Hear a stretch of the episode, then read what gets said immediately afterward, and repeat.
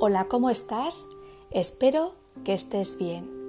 Es martes y hoy me ha apetecido escribir una carta a la vida para que cualquiera de nosotros o de nosotras que podamos sentirnos identificados con algo, podamos parar, reflexionar y reconducir para no hacernos más daño. La idea me ha brotado al ver la opacidad e inflexibilidad que muchas veces nos está ahogando e impidiendo que podamos crecer más como personas y por tanto nos está restando años y calidad de vida. Mi carta dice así, Querida vida, te parecerá extraño que me dirija a ti, pero me encantaría que nos ayudases a los seres humanos a elevarnos más espiritualmente, para que el ego no empañe de oscuridad nuestra esencia y podamos vivir con más serenidad y armonía. ¿Cómo conseguir ser más responsables de nuestros actos, palabras y pensamientos? ¿Cómo hacer para que el orgullo no esté en primera fila?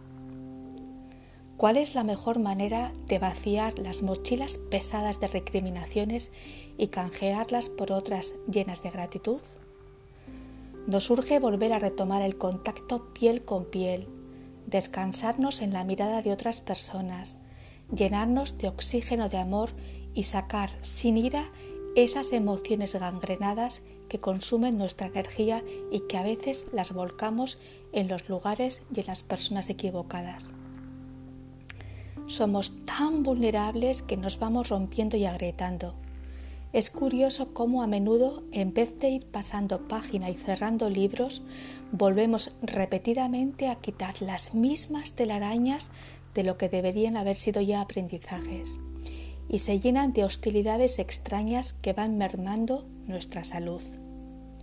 Mándanos, por favor, luz y conciencia. Mándanos fraternidad. Mándanos apoyo y mentalidad de abundancia para que la rueda de la vida gire y gire construyendo cimientos llenos de humanidad y podamos tejer sinergias de bienestar transformadoras. ¿Nos echarás un cable? Te ha acompañado en esta reflexión Marta Llora te deseo un muy feliz camino de vida. Muchísimas gracias como siempre por tu tiempo y tu atención. Seguimos en contacto. Pasa un buen día, tarde y noche y hasta bien prontito.